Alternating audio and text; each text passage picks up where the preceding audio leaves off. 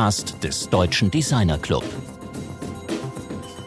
Wie nah liegen Kunst und Kommerz beieinander? Gibt es eine Verwandtschaft zwischen Design und Archäologie? Welchen Einfluss hat Musik auf Design? Und was macht ein Museum für moderne elektronische Musik? Willkommen im DD-Cast. Mein Name ist Rainer Gerisch.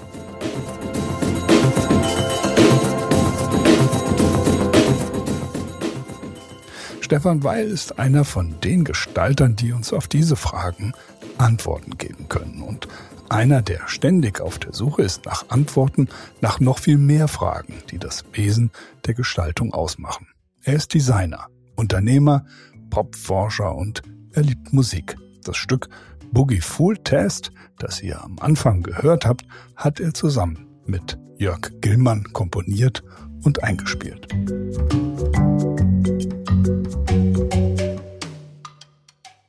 Stefans Laufbahn begann mit der Covergestaltung für die eigene New Wave Band Neue Mode. Nach zahlreichen Fanzines und Magazinen sowie Zwischenstopps bei Meret und Meret, Tassilo von Grohlmann, bei Saatchi und TBWA leitete er bei der Agentur Michael Konrad und Leo Bennett die Unit für Experience Marketing. Als Kreativdirektor Trend Scout und Cool Hunter forschte er dort am Brand Recognition Code, also der Frage, was den visuellen Wiedererkennungswert von Marken auszeichnet. Und diese Studie basierte auf der Arbeit der damaligen Crème de la Crème des Design. Designers Republic, Pentagram, Tomato und David Carson. Damit etablierte Stefan bereits in jungen Jahren ein globales Netzwerk der besten Gestalter. Ab 2003 war Stefan dann fest bei Atelier Markgraf tätig, wo er seit 2005 Geschäftsführer und seit 2016 auch Gesellschafter ist. Ihm geht es, wie er sagt, um vielschichtige Projekte, die Außergewöhnliches aus unterschiedlichsten Disziplinen verbinden. Und da Stefan als Suchender permanent auf Achse ist, erwischten wir ihn nach langer Anlaufzeit endlich in einem Hotelzimmer in Berlin zwischen Terminen in der Stadt, wo er sich gerade interessante und erstaunenswerte Event-Locations angeschaut hat.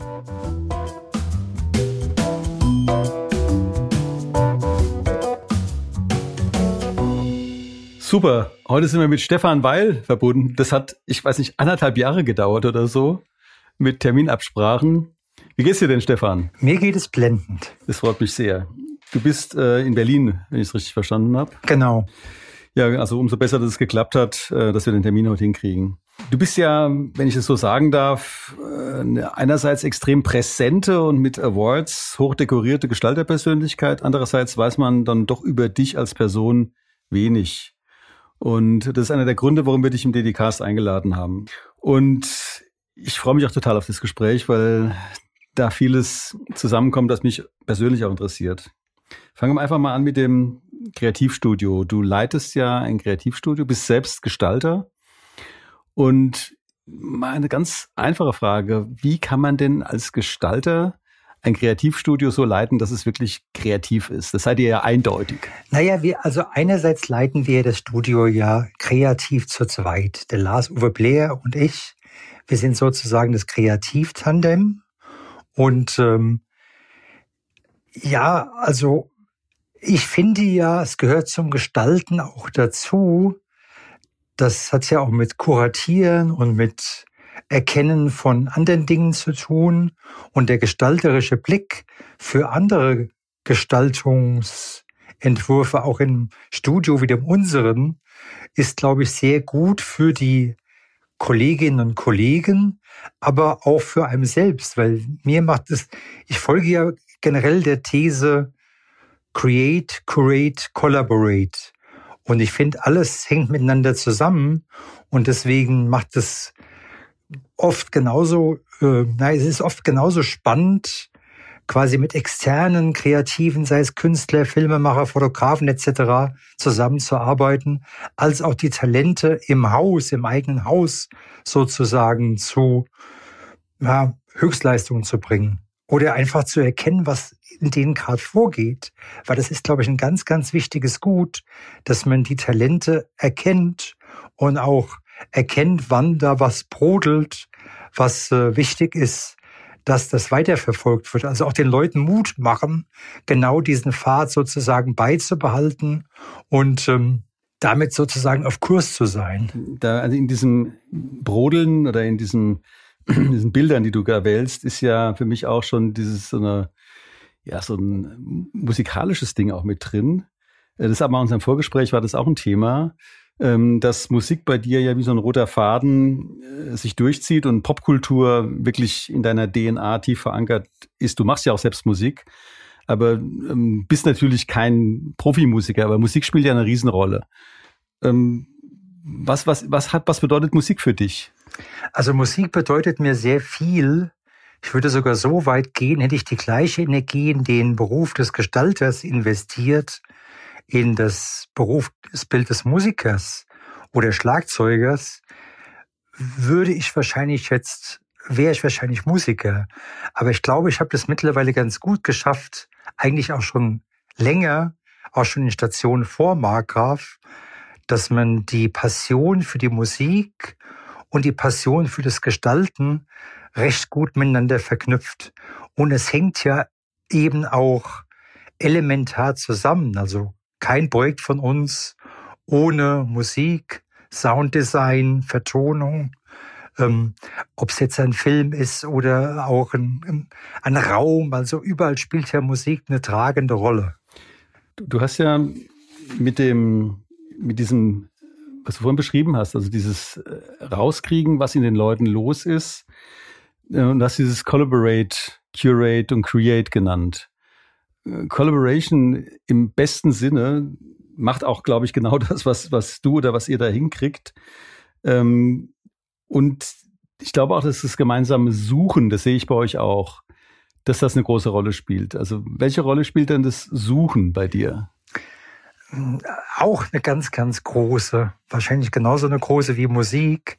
Also man, also ich finde ja dieser Spürsinn, der jede äh, Gestalterin oder jeder Gestalter sozusagen braucht und der Instinkt und eben dieses ähm, sehr spektrale Interesse für verschiedene Dinge, ja, ist einfach Neugier und äh, ich glaube, diese ist ein Grundantrieb, möglichst viel Input zu generieren, damit ein bisschen was davon als Output rauskommt.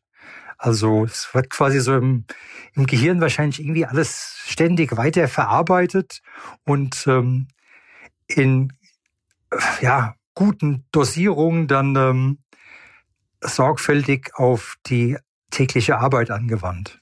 Ja, du hast ja, wenn man deine, deine Posts anschaut, siehst du Sachen und findest Sachen, die an mir einfach komplett vorbeigehen würden oder auch deine Naturbeobachtungen.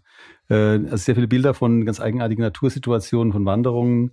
Und du bist offenbar jemand, der, wie du auch schon gesagt hast, der unterbrochen auf der Suche ist und dadurch, glaube ich, auch ein Vorbild für viele Gestalterinnen geworden ist. Man kennt ja den Kalenderspruch, äh, sei niemals mit dem Erreichten zufrieden, aber bei dir scheint mir das alles andere als Kalenderspruch zu sein, sondern der innerste Antrieb. Du bist ständig am Suchen nach noch anderen Einflüssen, aber auch nach anderen Lösungen, oder? Ja, also wie gesagt, ich glaube, diese, dieser Spürsinn gehört äh, elementar zu unserem Beruf des Gestalters und natürlich auch so dieses, ja, dass man eine gewisse Begeisterungsfähigkeit auch für äh, neue Dinge ständig äh, spürt. Also dass man irgendwie, ich sag mal so, nicht abstumpft und denkt, na ja, oder dann auch so eine so eine Trägheit entsteht, weil man sich vielleicht auf Dinge beruft, die in der Vergangenheit liegen. Mir macht es einfach unabhängig davon Spaß. Ich hatte ja früher auch so, so Hybridfunktionen von Kreativdirektion und Cool Hunter. Und irgendwo steckt es immer noch in der Art und Weise, wie ich arbeite. Du, du hast ja, also das, das ist ja diese sensible Seite, also Dinge wahrnehmen zu können, finden zu können, aber ihr produziert ja dann teilweise äh, Ergebnisse, die völlig ins Extrem gehen. Also jetzt nur mal an die äh, die Projektion auf komplette Hochhäuser bei der WM äh, mal zurückkommt. Also absolute so Hammerdinger, äh, die äh, eine Grenze, die Grenzen gegen Grenzen überschreiten und, und ziemlich radikal sind. Und äh, ist es so, dass du eigentlich immer nach diesem Big Bang suchst, also weil es relativ häufig zu sehen ist, also dass man, dass das rauskommen soll, etwas, was wirklich die Leute beeindruckt?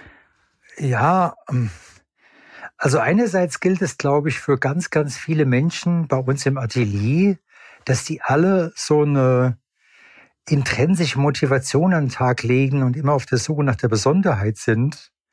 Und äh, klar sind wir immer wieder auf der, ähm, versuchen wir immer wieder neue Zeichen zu setzen. Das stimmt schon. Aber jetzt quasi so die, es ist jetzt kein, keine Suche nach Superlativen oder diesem höher, schneller, weiter folgend, sondern ja, wohl reflektierend und angemessen ja, schon immer wieder Akzente setzen. Das ist, glaube ich, uns, uns, uns sehr wichtig. Und das will ich jetzt keinesfalls nur auf mich beziehen, sondern das ähm, funktioniert in unserem Studio ganz gut auch, weil wir ständig quasi so Crossfade zwischen Kultur und Corporate, zwischen analog und digital, zwischen Natur und Technologie und ständig sind wir genau am Sondieren, wo dann genau der Punkt zu machen ist. Wir haben ja hier im DDCast schon häufig über Designforschung gesprochen und ich finde das, was du machst, wie du das beschreibst, das ist für mich eine absolut angewandte Designforschung. Und du hast ja in unserem Vorgespräch auch gesagt, dass du natürlich auch mit wirklichen Forschern, am Liebighaus zum Beispiel, zusammenarbeitest. Und das scheint ja auch zu funktionieren, dass du als praktischer Forscher mit richtigen Hardcore-Wissenschaftlern eben auch eine Sprache findest.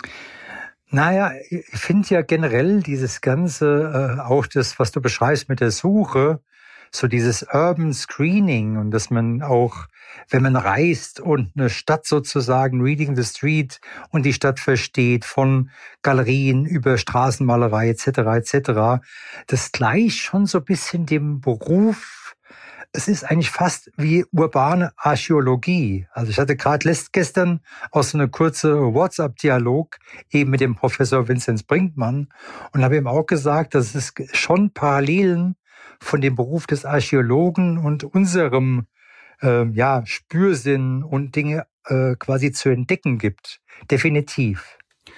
Wir haben auch im Vorgespräch, das fand ich ziemlich spannend, über diese ganzen crossmedialen ähm, Verschränkungen gesprochen. Also zum Beispiel, wenn du das Epic Game Fortnite nimmst, im Fortnite kommen ja auch Fashion Label vor. Also Dinge, die man überhaupt nicht in der jüngeren Vergangenheit irgendwie zusammengebracht hätte. Plötzlich ist da eine Verbindung da äh, in der digitalen Welt, die eben mit dem, was uns so analog umgibt, fast wirklich genau ineinander übergehen. Sind das Themen, in denen ihr auch arbeitet oder sind das jetzt erstmal Beobachtungen? Ja, ich glaube generell, also auch nicht nur für uns Gestalter, müssen wir aufhören, in so Schubladen oder in so abgegrenzten Abteilungen oder Feldern zu agieren. Ich glaube, das Zusammenspiel von verschiedenen Dingen ist von zentraler Bedeutung. Nehmen wir zum Beispiel Natur und Technologie, was vielleicht vor vielen Jahren fast noch widersprüchlich äh, diskutiert wurde, der Einklang daraus und genau dieser richtige äh, Crossfade dazwischen, das ist die Lösung. Ich glaube, ja, auch dieses ganze Thema äh, angewandte und freie Gestaltung, auch das fließt immer mehr ineinander. Ich glaube, wir können auch gegenseitig, wenn wir uns einfach darauf einlassen, auf dieses kollaborative Gemeinsame, kann der angewandte Gestalter viel von dem freien Künstler lernen und umgekehrt gilt es genauso. Also ich glaube, es gibt ganz viele Bereiche, die ganz zentral äh, ineinander wachsen. Und gerade weil du Fortnite ansprichst, ich meine, dieses omnipräsente Thema der Metaverse, man kann so viel lernen von eben den ähm, Gamification, wie es heute heißt, eben von Spielen wie ähm, Fortnite, wie Minecraft, wie League of Legends. Da, da wird im Prinzip der Blueprint erzeugt, und wir müssen aufhören, auch das beobachtliche Moment, dass man immer versucht, so die Realität nachzubauen. Da gibt's dann irgendwelche tollen Konferenzräume, die sehen genauso aus wie ein Konferenzraum in der Realität. Das braucht man nicht. Man braucht auch keinen Messestand, keinen virtuellen, der aussieht wie der Messestand in der Realität. Die virtuelle Welt ist ein Freibrief, ohne die Gesetze der Statik, ohne die Gesetze der realen Machbarkeit zu agieren. Und erst dann wird äh, was draus. Also ich glaube, wir können ganz viel lernen von der Fantasie der ähm, Computerspielentwickler. Weil die geben auch mittlerweile in Hollywood den Takt vor. Ja, wir haben, wir haben ja auch hier den äh, The Yocraft schon im Programm gehabt, der eben als einer der bedeutendsten Minecrafter uns sogar einen Jingle geschrieben hat, in Minecraft einen Jingle programmiert hat, äh, wo das eben auch sichtbar wurde. Also wir haben gesagt, was kannst du uns denn für eine Musik äh, sozusagen geben, also für unseren Jingle, wenn du, der ist auch Musiker, ne? Da habe ich gesagt, da programmiere ich einfach einen in Minecraft. Super. Und hat dann Blöcke angelegt, auf denen Töne lagen und hat dann in dem Spiel, äh, das aber eben auch sehr große, äh, also Architekturen entwickelt hat, eben diese Melodie geschrieben. Also das ist für mich auch so ein Crossover-Effekt. Ja, ich habe unserem, da war, der war damals, glaube ich, 13, unserem mittleren Sohn, mal die Aufgabe gestellt, das Falling Water in Minecraft so als Inspiration zu nehmen. Und das, was da rausgekommen ist, war schon eine Interpretation, Interpretation davon, aber er hat es natürlich mit seinem Vokabular und seiner Sicht der Dinge ganz anders interpretiert. Aber ich fand das gerade so toll, so eine Brücke zu bauen von einem der bedeutendsten Gebäude in unserer realen Architektur zu diesem digitalen, äh, Lego-artigen ähm, Kreativspiel. Also Minecraft ist, ein, ist echt ein Eldorado für Kreation. Ist ein super Modellbautool auch. Ähm, du hast ja eigentlich eine ziemlich dezidierte Position, dass sich Corporate und Culture immer mehr überlagern. Das ist erstmal die Frage, was heißt das eigentlich? Aber es kann ja eigentlich nicht darum gehen, dass es beides als gleichwertig verstanden wird. Es gibt ja immer noch Trennungen zwischen Corporate und Culture. Aber ähm, oder oder ist das für dich eins? Nein, das ist nicht für mich eins, aber die Bereiche, also wir hatten vor Jahren noch mal überlegt, dass wir vielleicht ein Kulturstudio machen und ein Corporate Studio. Und das macht wirklich keinen Sinn mehr, weil alles hat miteinander zu tun. Also die, die großen Brands, unsere Kunden, aber auch, wenn man mal die Mode beispielsweise betrachtet, verstehen sich immer mehr als Impulsgeber für Kultur. Und gleichzeitig lernen Kulturinstitutionen auch viel von Markenführung und von Stringenz und ähm, ja, Identity etc. etc. Es, es hat, es, alles hat so einen Bezug zueinander. Aber du hast vollkommen recht. Wir müssen natürlich aufpassen, dass es schon auch noch eigene Bastionen sind. Aber es fließt halt ineinander, beziehungsweise man kann gut Dinge aufeinander abgleichen. Und uns gelingt es auch immer wieder in Projekten, die jetzt vordergründig eher vielleicht Corporate-Mandate sind, genug Kultur einfließen zu lassen. Und da sind unsere Auftraggeber auch sehr dankbar dafür, weil sie eben wissen, dass wir eben in beiden Welten beheimatet sind und ähm, beides äh, äh konzeptionell erschließen können. Jetzt mal noch zu einem speziellen Musikthema, auch weil du hast uns ja auch einen, einen Jingle gegeben äh, das du zusammen mit einem Kumpel äh, komponiert hast, das jetzt hier am Anfang der Sendung gelaufen ist. Ähm, was ist denn das? Also was, was machst du da? Also ich meine, ich habe mir das angehört. Also meine Rolle auf diesem Jingle ist das Schlagzeug und der Jörg Gillmann, der uns auch viel bei Momem äh, geholfen hat, den ich aber schon ganz lange kenne, weil der auch in Vordertonus aufgewachsen ist, der hat im Prinzip diese Melodie und den, den Synth, also den ganzen digitalen Layer drüber programmiert. Und als du mich gefragt hast, wegen äh, GEMA-freien Musik, ist mir das sofort in, äh, ja, ich hatte noch mal kurz reingehört und habe gedacht, na, das kann man schon ähm, damit kann man sich an die Öffentlichkeit trauen, sozusagen. Es ist immer schwer, weil wir arbeiten ja auch ganz viel mit Musikern, äh, mit Musikern aus der ganzen Welt zusammen in verschiedenen Kontexten. Also ich will mich jetzt nicht mit dem Jingle als quasi Musiker aufspielen, aber klar, wie vorhin auch erwähnt, das ist eine große Leidenschaft und ich finde den Track ähm, finde, er hat was. Es ist jetzt nicht irgendwie so als übertriebene Eigenlob äh, zu verstehen, sondern ich hoffe, ich kann das objektiv beurteilen, obwohl ich dazu äh, am Schlagzeug saß. Also mir das sehr gut gefallen, oder gefällt das sehr gut. Danke. Du hast jetzt irgendwie das Stichwort Momem fallen lassen. Äh, Momem ist ja nun wirklich eine echt kulturelle Leistung, äh, würde ich sagen. Also das Museum of Modern Electronic Music einfach so zu erfinden da muss er mal ein paar Sätze zu sagen. Also was ist denn das, also wessen Brainchild ist das und wie ist das zustande gekommen? Es ist ja jetzt da und eine Institution, die in der Szene extrem ernst genommen wird. Also es war natürlich ein ganz tolles Momentum, als am 6. April diesen Jahres das MoMEM eröffnet hatte. Aber vielleicht nochmal zu den Fragen zurück. Also die initiale Idee hatte der Andreas Tomalla, auch als DJ und der Taller 2XLC bekannt. Er war ähm, in in der e-, ehemaligen Sowjetunion, ich glaube in Aserbaidschan, eingeladen, hat da Lectures gehalten auf Einladung vom Goethe-Institut und hat dann realisiert, dass die jungen Leute sehr interessiert sind, auch so ein bisschen an der Legacy und wie fing das alles an etc. Und dann hat er den Alex Azai angerufen, weil die haben ja gemeinsam immer wieder äh, Dinge, kulturelle Unternehmen gestartet, wie den Techno Club etc.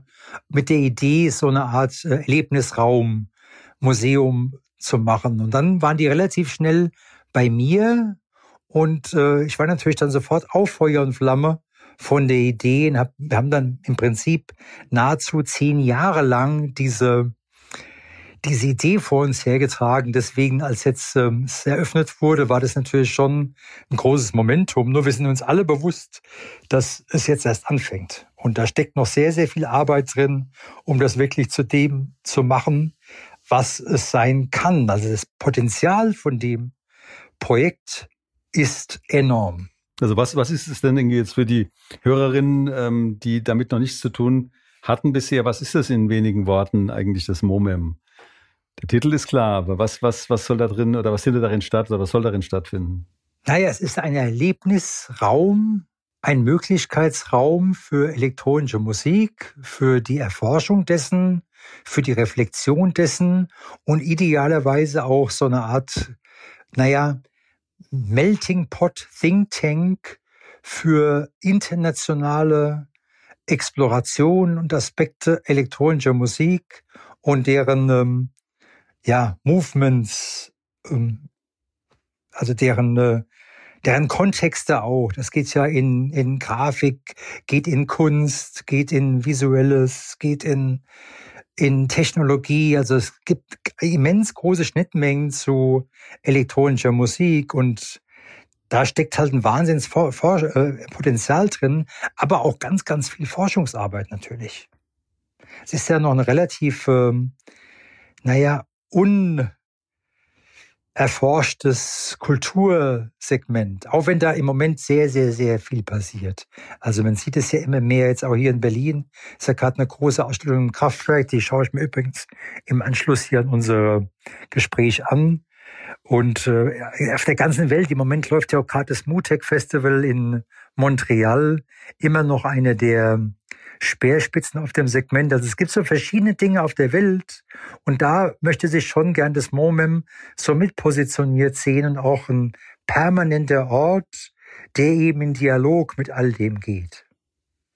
Und es geht, es geht um Musik, aber es geht eben auch um alles, was mit der Musik verwandt ist. Also ich will jetzt nicht wieder, obwohl ich muss es jetzt tun, David Bowie hat ja schon gesungen, Sound and Vision, auf so einem phänomenalen mit Brian Eno gemeinsam äh, realisierten Album Low.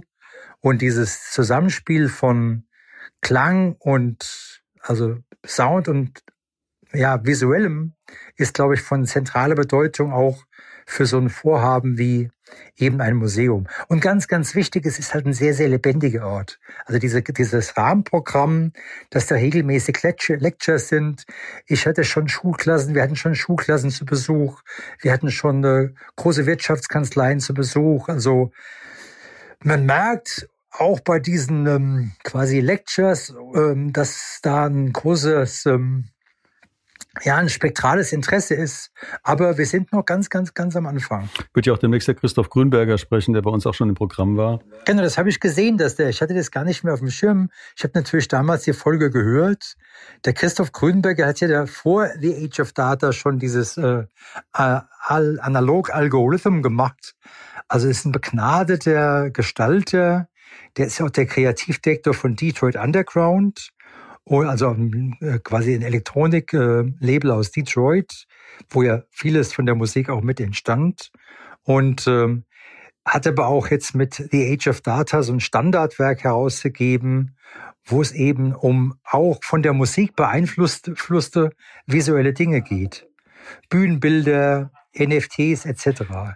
Wenn wir jetzt dieses Thema Sound und, und Visuelles, was du gerade fürs MoMA im, im wirklich kulturellen Kontext beschrieben hast, das ist ja auch der Kern letztlich äh, der Arbeit von Atelier Markgraf. Und ich, ich glaube, das ist auch für die Hörerinnen interessant ist zu verstehen, was das eigentlich für ein Konstrukt ist. Weil Atelier Markgraf ist schon sehr lange am Start, ist eine sehr bekannte Marke.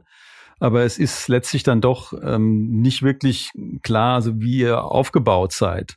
Wenn du vielleicht da noch ein paar Worte zu ähm, ähm, bringen könntest, also wie Atelier Markgraf vielleicht entstanden ist, also jetzt nicht eine gesamte Genealogie, aber so die entscheidenden Schritte und was ihr eigentlich macht.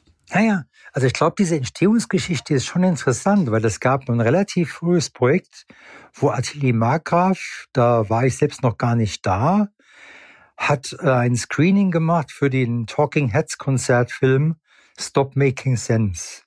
Aber es war halt jetzt kein Screening, einfach nur eine zentrale Leinwand im Raum, sondern man hat da schon ein immersives Erlebnis für diesen Talking Heads Film gemacht. Und parallel dazu hat der eine der Gründer, auch der Rolf Engel, hat für Brian Eno, also einer von Roxy Music, aber auch bekannt als äh, Produzent von vielen Coldplay-Alben, er hatte im Prinzip den Brian Eno als visuellen Künstler weltweit betreut. Also insofern gab es schon immer eine Nähe von Atelier Markgraf auch zur Musik. Und, ähm, und dieses Wechselspiel, weil man natürlich auch schon früh dann Mandate von der Industrie bekommen hat, äh, Heidelberger Druckmaschinen, Daimler, diverse andere, Deutsche Bank etc. Und äh, man hat immer wieder dieses Wechselspiel auch, äh, es wurde uns sozusagen von den Gründern äh, sozusagen in die Wiege gelegt oder zur DNA von Markgraf gehört dieses Crossover der Disziplinen, aber auch dieses Zusammenführen von kulturellen, gesellschaftlichen und Corporate-Aspekten äh, ist die DNA von Markgraf. Und wie, wie seid ihr strukturiert? Also habt ihr verschiedene Departments oder ähm, das oder ist das ein großes äh, Kreativteam? Naja, wir arbeiten ja sehr interdisziplinär. Das heißt, alle kreativen Disziplinen sind bei uns, äh, ich sage immer ganz gerne, oder wir sagen immer ganz gern interdisziplinär fest angestellt, weil wir haben Architekten, Interiordesigner, Grafikdesigner, Motion Designer, äh, Redakteure, Konzeptionen, Strategen, also alles, was quasi äh, und natürlich auch der, der ganze Planungs- und Produktionsapparat, also alles, was zur Komplexität unserer Projekte notwendig ist, haben wir im Haus. Das ist schon so ein bisschen auch nach Fachabteilungen äh, strukturiert, aber dieses kollaborative, interdisziplinäre Miteinander prägt eigentlich das Atelier. Also es geht jetzt nicht darum, dass man quasi da eine Fachabteilung für das hat und da eine Fachabteilung für das, sondern es geht schon darum, dass es ein Melting Pot, wo man eben wo eben interdisziplinär unsere Projekte entstehen. Wir hatten gerade dieses Thema berührt, dass äh, die Arbeit in der Kultur und in der Wirtschaft kein Widerspruch ist, sondern dass da eben auch Überschneidungen da sein können, dass es aber trotzdem nicht das, dasselbe ist, dass es trotzdem noch letztlich zwei Welten sind. Ich finde, da hatten wir auch im Vorgespräch kurz darüber gesprochen, über David Fisher. Weil David Fisher ist jemand, den finde ich momentan unglaublich spannend mit seinem High Snobiety. Und der hat auf seiner Website aktuell, ähm, das ist wirklich, also das geht um New Luxury, es geht um Fashion und so weiter. Und der bringt dann auf seiner Website irgendwie auf den Start The Best Ukrainian Fashion Brands to Know and to Support. Wo es dann sehr politisch wird auch. Und diese Verbindung zwischen Fashion, Design, auch diesem New Luxury, und einer politischen Haltung, das finde ich unglaublich interessant. Also wie ist es denn, ist das etwas, was du auch beobachtest? Naja, jetzt ist natürlich so, dass die Ukraine selbst ein Wahnsinns Melting Pot auch für neue kreative Schöpfungen ist. Also wir haben ja auch am 8.9. im MOMEM die Vera Lokdanidi zu Gast. Sie macht Rhythm Büro, das ist das bekannteste ähm, oder eines der führenden Elektroniklabels. Sie macht das Natura Festival, was von vielen äh, quasi so als eines der besten Festivals der Welt äh, proklamiert wird. Hat jetzt gerade äh, gestern Abend eine Nachricht bekommen, es hat letzte Woche wieder einen Plattenladen in Kiew aufgemacht. Also weil natürlich dieses ganze Thema, das jetzt auch die Kreat Worldwide Kreativglas so, also Kiew galt schon bei vielen auch so ein bisschen als das neue Berlin, weil einfach da quasi ein wahnsinns neues ja, Explorationsfeld für Clubkulturen, elektronische Musik und Mode etc. etc. Also es kommt nicht von ungefähr.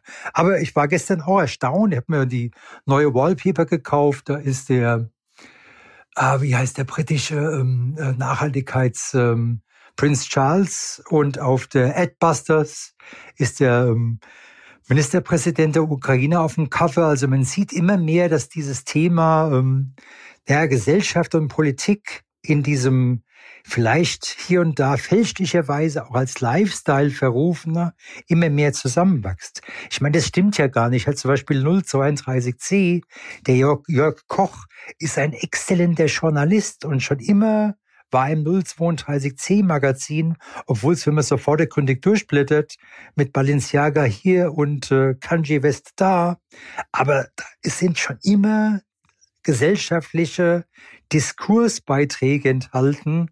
Also don't uh, underestimate diese, dieses, dieses ganze äh, neue Thema. Und auch der David Fischer, wunderbares Beispiel. Man kann eben nicht mehr nur so einseitig auch agieren. Also auch da gilt der Blick auf Gesellschaft und letztendlich dann auch auf politische Zusammenhänge ist schon von immenser Bedeutung. Leider ist es ja so, dass diese ganze kreative, äh, äh, äh, naja, Schub, den es eben in der Ukraine gab und vor allen Dingen in Kiew, oder heißt gab, immer noch gibt, dass das wahrscheinlich auch einer der Gründe war, dass man eben, dass es Menschen gibt, die da eher skeptisch werden, wenn es zu kreativ wird. Und das ist halt ähm, in hoffentlich einer neuen, ähm, sozusagen gemeinsamen Welt hoffen wir, dass das nicht mehr so oft vorkommt. Ja gut, es ist sehr eindeutig, dass äh, eben auch der, der russische Angriffskrieg auf die Ukraine mit dadurch verursacht wurde, dass die Ukraine sich immer mehr äh, geöffnet hat, immer moderner wurde, immer dynamischer auch, äh, immer weniger provinziell. Und es war ja gerade im Januar, kann ich mich noch daran erinnern, hat das Zeitmagazin eine Sonder, also eine Titelgeschichte gehabt über einen Club, der zu dem Zeitpunkt gerade eröffnet worden war in Kiew, der so ein Berg, Berghain artige Struktur hat und der als das neue Berghain äh, galt. Und es war also fünf Wochen vor dem Angriff. Also ich denke auch, dass, äh, dass da etwas am Entstehen ist, was wahnsinnig interessant ist. Absolut, absolut. Ich würde sogar noch darüber hinweggehen. Ich würde sagen, die sind zum Teil, äh, äh, die sind viel moderner, weil sie eben auch weitaus mehr ähm, vernetzen, vielleicht sogar als das Berghain. Also wird immer wieder schnell so gesagt, ja, das neue Berghain. Nein, das hat, äh, das hat eine ganz andere Qualität. Vielleicht ist es auch jetzt so eine, eine Generationsfrage, dass da eben, du kannst eben nicht mehr äh, quasi Fridays for Future und all das, was es da Gott sei Dank und Black Lives Matters etc., das kannst du gar nicht mehr ausblenden. Also diese, dieser reine Hedonismus, der vielleicht jetzt noch von unseren Generationen in 90ern oder sonst wo zelebriert wurde, das ist nicht mehr ähm, zeitgemäß. Dadurch wird, glaube ich, noch deutlicher verständlich, was du mit dem Create, Curate und Collaborate meinst. Ähm, auch der Blick, das war ja ein Eingangsthema, auch der Blick des Suchen nach den wirklich vermeintlich abseitigen Themen, also wie zum Beispiel die Fashionkultur in der Ukraine, die plötzlich eine ganz andere politische Dimension hat. Das ist ein Thema für uns auch im DDC insgesamt ja auch, äh, wie man Lifestyle und Nachhaltigkeit so zusammenbringt, dass es keinen Widerspruch mehr darstellt, sondern dass es eins ist. Naja, ich finde ja, dieses, dieser ganze Blick auf Nische, den darf man auch nicht nur so auf popkulturelle Themen beschränken. Ich finde ja im Moment überall der Einfluss oder der Blick auf die visionäre Kraft der indigenen Völker, dass sie eben im Einklang mit der Natur leben.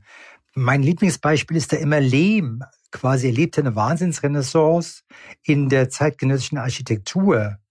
Und es ist aber eben nicht in den äh, namhaften Architekturbüros entwickelt worden, sondern den die Grundlage dafür kommt ganz woanders, aber wird eben jetzt in den Sichtbeton- und Glaslofts äh, komplett neu erkannt. Und das ist sehr, sehr von zentraler Bedeutung. Auch das, was man gerade auf der Dokumenta sieht, ist von zentraler Bedeutung. Man darf das nicht reduzieren auf das wirklich sehr ähm, falsche Werk, was da ausgestellt wurde. Aber insgesamt ist das eine Wohltat, weil man eben eine ganz andere Perspektive auf, ähm, naja, auch wieder kollaborative Prozesse und andere Macharten lenkt. Das ist übrigens, also mir ging es auch so. Also Annette und ich waren auch auf der Dokumenta, wir waren zwei Tage dort und waren hellauf begeistert. Also abgesehen von dieser, ist eher durch die Dokumenta Geschäftsleitung und einzelne mal so unreflektierte äh, Moves da verursachten Stress, ist das eine wahnsinnig interessante Ausstellung, äh, weil sie ja ausschließlich auf Kollektiven aufbaut. Und äh, der Samson Kirschning, den wir hier auch schon im Programm hatten, von Rahmenwerk aus Kassel, sagte uns auch, als wir den in seinem Büro besucht haben, dass es eine unglaublich heilsame und erlösende Wirkung für die Leute hat, die im Social Design arbeiten in Kassel, weil die plötzlich bestätigt werden durch die Weltkunst, dass dieses kollaborative Arbeiten, dieses kollektive Arbeiten einfach in einer unglaublichen Vielzahl von, von Varianten möglich ist. Absolut. Das sind ja, glaube ich, 200 ich glaub, Künstler eingeladen und 1500 Künstler kamen. Allein schon das ist ein fantastisches Ergebnis. Und ich glaube, was wir da erleben, ist eben wirklich ein Neuanfang äh, im Grunde von eines kollektiven und nicht so stark kunstmarktorientierten Denkens. Glaube ich, ein wichtiges Stichwort. Es ist nicht mehr so, nicht alleine der Markt darf äh, Kultur sozusagen regieren. Gut, ich habe dann, wie gesagt, nur noch unsere Abschlussfrage, die ich dir natürlich auch nicht ersparen kann, nämlich diese ganz pauschale Frage, äh, was ist gut? Ich gehe mir, gehe mal davon aus, dass du da eine Antwort drauf hast. Naja, ich hatte es, glaube ich, eben schon gesagt. Was ist gut, ist, dass wir viel mehr im Einklang mit der Natur leben und dass wir von den indigenen Völkern, Völkern weit mehr lernen können, als ähm, uns vielleicht noch vor fünf, sechs Jahren bewusst war. Vielen Dank. Danke dir. Ich wünsche dir noch einen wunderbaren Abend äh, bei der Ausstellung in Berlin und freue mich sehr, wenn wir uns hier in Frankfurt vielleicht wiedersehen. Ja, ich wäre gern bei euch im Studio gewesen. Der Markus hat schon vorgeschwärmt, dass es bei euch so schön ist. Aber es war jetzt sehr terminlich nicht anders machbar. Hauptsache, wir haben es geschafft nach anderthalb Jahren. Das ist die längste Vorbereitungszeit, die wir jemals hatten. Auf bald. okay. Mach's gut. Tschüss. Tschüss.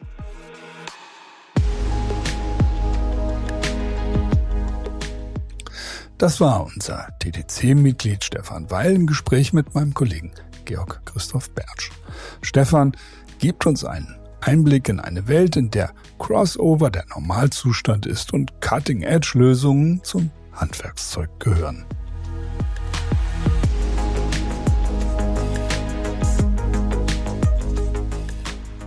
Nächste Woche sprechen wir mit der Gründerin eines der führenden Climate Tech Unternehmen, Hanna Helmke. Sie hat mit ihrem Startup in kürzester Zeit so ziemlich alle Preise der Wirtschaftspresse abgeräumt, die es überhaupt gibt. Sie ist ein echtes Role Model dafür, wie Frau hochkomplexe brisante Themen verständlich an die Wirtschaft kommunizieren kann, durch ein Top-Image, durch exzellentes Design und durch kristallklare Botschaften.